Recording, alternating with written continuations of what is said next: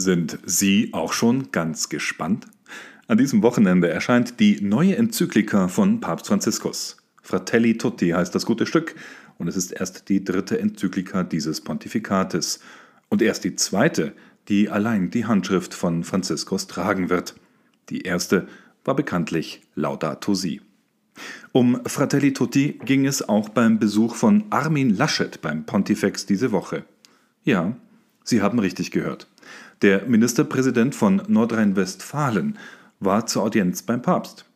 Für den US-Außenminister Mike Pompeo gab es kein Treffen mit Franziskus und auch nicht für Kardinal Joseph Zen. Der Papst und der CDU-Politiker aus Westdeutschland dagegen sollen sich darüber unterhalten haben, wie wichtig gesellschaftlicher Zusammenhalt ist. Wenn, mit anderen Worten, niemand so genau weiß, warum Armin Laschet beim Papst war, haben sowohl Kardinal Zen als auch Mike Pompeo einen wichtigen, richtigen Grund gehabt und eine entsprechend klare Botschaft überbracht, auch wenn sie es nicht beim Papst persönlich konnten. Pompeo hat Papst Franziskus bei einer Konferenz in Rom erneut aufgefordert, sein Schweigen zu der brutalen Verfolgung von Christen, Muslimen und anderen Gläubigen in China endlich zu brechen. Die Kirche muss das ganze Gewicht ihrer moralischen Autorität in die Waagschale werfen und ihre Stimme erheben gegen das schreckliche Unrecht des kommunistischen Regimes in China, so der US-Außenminister auch im Gespräch mit Vertretern des Vatikans. Und Kardinal Zen hat, wie wir berichteten, im Interview mit CNA erklärt, dass er den Papst bitten wollte, einen treuen katholischen Bischof als seinen Nachfolger für das Bistum Hongkong zu bestellen. Ob Papst Franziskus und sein mächtiger Kardinalstaatssekretär Pietro Parolin jetzt auf Pompeo, auf Zen und die zahllosen Menschenrechtler, Diplomaten wie Betroffene hören werden, die das Abkommen mit der Regierung in Beijing scharf kritisiert haben, wir werden sehen. Sehen werden wir auch, ob und wann endlich der Papst das Schweigen zu einem anderen Thema bricht, das wie ein Damoklesschwert über der Kirche, vor allem in den USA, und ihren Umgang mit der Missbrauchs- und Vertuschungskrise hängt. Der McCarrick Report. Wie mein Kollege JD Flynn von der englischsprachigen CNA in einer Analyse diese Woche kommentiert, sind über zwei Jahre vergangen und immer noch hat Papst Franziskus die im Oktober 2018 in Auftrag gegebene Untersuchung des Falls Theodore McCarrick nicht veröffentlicht. Wie konnte ein Mann wie McCarrick Priester werden? Wie konnte er Bischof werden? Ja, sogar mächtiger Erzbischof und einflussreicher Kardinal der Weltkirche. Diese Frage soll dieser Bericht genauso beantworten helfen wie die weiteren Umstände, die eine solche Karriere ermöglichten und gleichzeitig massiven, jahrzehntelangen, schweren sexuellen Missbrauch junger Menschen und Schutzbedürftiger, meist junger Männer und vor allem auch Seminaristen und Priester. Im November 2019 informierte Kardinal Sean O'Malley nach seiner Rückkehr aus Rom die US-Bischöfe, dass der Abschlussentwurf des Reportes vorliege. Jetzt müsse dieser auf Italienisch übersetzt werden, um ihn dem Papst vorzulegen.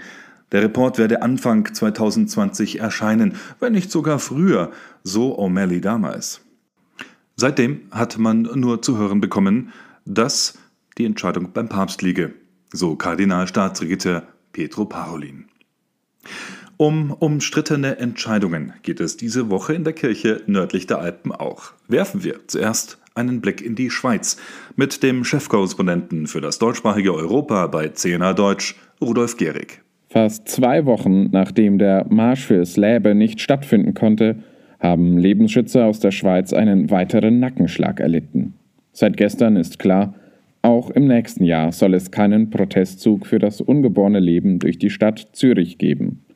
Grund dafür ist die Entscheidung des Stadtrats, der auf Anraten der grünen Politikerin Karin Rückert beschlossen hat, dass aus Sicherheitsgründen lediglich eine Kundgebung stattfinden darf. Schon 2019 hatte Rückert versucht, ein Verbot der Demo zu erwirken. Damals kippte das Verwaltungsgericht diese Entscheidung mit der Begründung, dass es die Meinungs- und Versammlungsfreiheit aushöhlen würde, wenn, Zitat, Kundgebungen, denen gewaltsame Gegendemonstrationen drohen, nur deshalb untersagt oder eingeschränkt würden. Der Marsch durfte stattfinden. Jedoch kam es daraufhin in der Innenstadt zu Ausschreitungen mit Verletzten, als rund 400 Linksextreme unter anderem Straßenblockaden bildeten, Container anzündeten und Steine auf Polizisten schleuderten. Angesichts der Gewalt wurde in diesem Jahr der Protestumzug erneut untersagt. Stattdessen sollte eine Kundgebung in einem Kongresszentrum in Winterthur stattfinden. Weil sich dort ebenfalls heftige Gegenproteste ankündigten, sagten die Vermieter der Kongresshalle wenige Tage vor der geplanten Versammlung am 19. September ab. Dass es im kommenden Jahr wieder keinen Demonstrationszug geben soll, bestürzt nicht nur einige Medien, die den Vorgang beispielsweise als rechtsstaatlich bedenklich einstufen. Auch der Schweizer Weihbischof Marian Eleganti aus dem Bistum Chur ärgert sich schon lange über das, Zitat, Theater jedes Jahr mit der Stadtregierung. Gegenüber CNA Deutsch bezeichnete Eleganti es als ein Armutszeugnis für Zürich vor aller Welt, dass man die Freiheitsrechte jener Bürger nicht schütze, die für das Lebensrecht von ungeborenen Kindern auf die Straße gehen möchten. Der Weihbischof wörtlich, dass eine Stadtregierung Gewalttätern, Pfeifern, Farbbeutelwerfern, Intoleranten und Lärmbrüdern den gewünschten Erfolg beschert, ist eine fatale Demonstration der Schwäche des Staates. Dass der Staat eingreift und hilft, darauf hofft die Bistumsleitung in Mainz. Dort hatte Bischof Peter Kohlgraf in dieser Woche mitgeteilt, dass man aus finanziellen Gründen innerhalb der nächsten drei Jahre insgesamt fünf katholische Schulen in staatliche oder private Trägerschaft übergeben müsse. Außerdem werde man drei Tagungshäuser des Bistums schließen. Grund dafür sei die prekäre finanzielle Situation im Bistum Mainz. In der Pressekonferenz erklärte Generalvikar Udo Markus Benz, dass das Bistum bisher über seine Verhältnisse gelebt habe und deshalb drastische Einsparungen vorgenommen werden müssen. In Zukunft werde sich die Lage eher verschlechtern, so die Bistumsleitung. Allgemein deutet alles darauf hin, dass der Verteilungskampf in Deutschland bereits begonnen hat.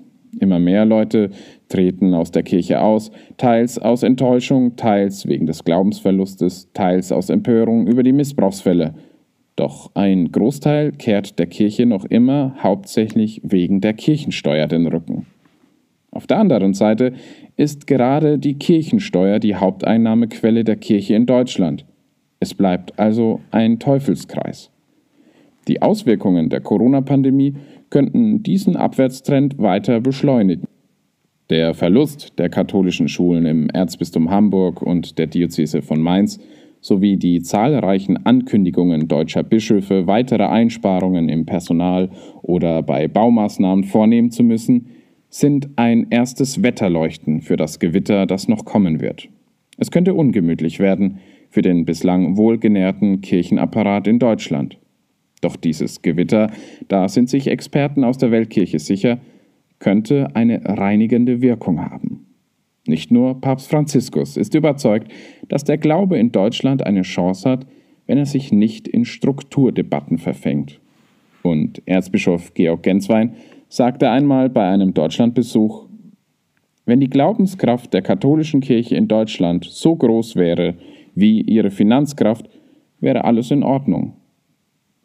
Gut möglich, dass bei den jetzigen Umbrüchen künftig wieder mehr die Glaubenskraft in den Mittelpunkt rückt und so mancher Bischof sich nicht mehr nur als Insolvenzverwalter versteht, sondern als das, was er eigentlich ist, ein Verkündiger des Glaubens. Vielen Dank, Rudolf Gehrig. Zum Abschluss noch eine schöne Nachricht. Eine australische Professorin und ein französischer Philosoph sind die Empfänger des diesjährigen Ratzinger Preises. Der ehemalige Sprecher des Vatikans, Pater Federico Lombardi, Präsident der Stiftung Josef Ratzinger Benedikt XVI. gab dies am gestrigen Donnerstag bekannt. Die Preisträger sind Tracy Rowland und Jean-Luc Marion. Rowland hat den Johannes Paul II. Lehrstuhl für Theologie an der University of Notre Dame Australia inne. Sie ist Mitglied der Internationalen Theologischen Kommission und schrieb unter anderem die Bücher Ratzingers Glaube, die Theologie von Papst Benedikt XVI. sowie Benedikt XVI. ein Leitfaden für Verwirrte. Rowland sagte gegenüber der australischen Zeitschrift Catholic Weekly, Sie sei überrascht, aber nicht ganz schockiert über die Auszeichnung, weil ich, Zitat, ziemlich viel über die Theologie von Josef Ratzinger veröffentlicht habe, darunter die zwei Bücher, die auch in andere Sprachen übersetzt wurden. Die Preisträger wurden von Papst Franziskus auf Grundlage der Empfehlungen eines aus fünf Mitgliedern bestehenden Ausschusses gewählt.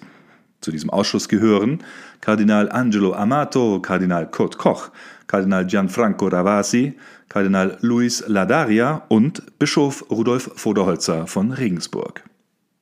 Jean-Luc Marion ist ein ehemaliger Schüler des französischen Intellektuellen Jacques Derrida und unter anderem Mitglied des Päpstlichen Rates für Kultur und Professor in Chicago. Der Ratzinger Preis wurde 2011 ins Leben gerufen, um Wissenschaftler auszuzeichnen, deren Arbeit einen bedeutsamen Beitrag zur Theologie leistet – auch und gerade im Geiste des bayerischen Theologen Kardinal Josef Ratzinger, des späteren Papstes Benedikt XVI. Vergangenes Jahr waren es übrigens Pater Paul Beret, ein Jesuit aus Burkina Faso, und der kanadische Philosoph Charles Taylor, Autor von A Secular Age, ein säkulares Zeitalter, die den renommierten Preis erhielten. Gewöhnlich überreicht Papst Franziskus den Preisträgern die Auszeichnung bei einer Zeremonie im November. Ob und wie das in der Covid-Pandemie möglich sein wird, prüft derzeit wahrscheinlich der Vatikan. Roland sagte gegenüber dem Catholic Weekly übrigens, dass Benedikt XVI. auch im Alter von 93 Jahren eine entscheidende intellektuelle Rolle spiele. Sie sagte, Zitat, sein Verständnis des Säkularismus und des kulturellen Marxismus sind sehr profund. Er kann deshalb so schreiben, dass junge Menschen, die ihn lesen, das Gefühl haben, er verstehe die Pathologien der Kultur, in die sie hineingeboren wurden. Er legt die Hintergründe frei, erklärt ihnen die Züge auf dem Schachbrett der europäischen Intelligenzia, welche die Kultur des Westens in ihren gegenwärtigen Schlamassel gebracht haben, und er gibt ihnen die Heilmittel, die intellektuelle Medizin zur Hand. Wenn das kein schöner Tipp ist, selber mal zu Ratzinger zu greifen. Ich wünsche Ihnen dabei viel Vergnügen. Das war der Zehner Deutsch Podcast am Freitag, dem 2. Oktober 2020. Mein Name ist Anjan Christoph Wimmer. Ich wünsche Ihnen einen gesegneten Sonntag. Wir hören uns.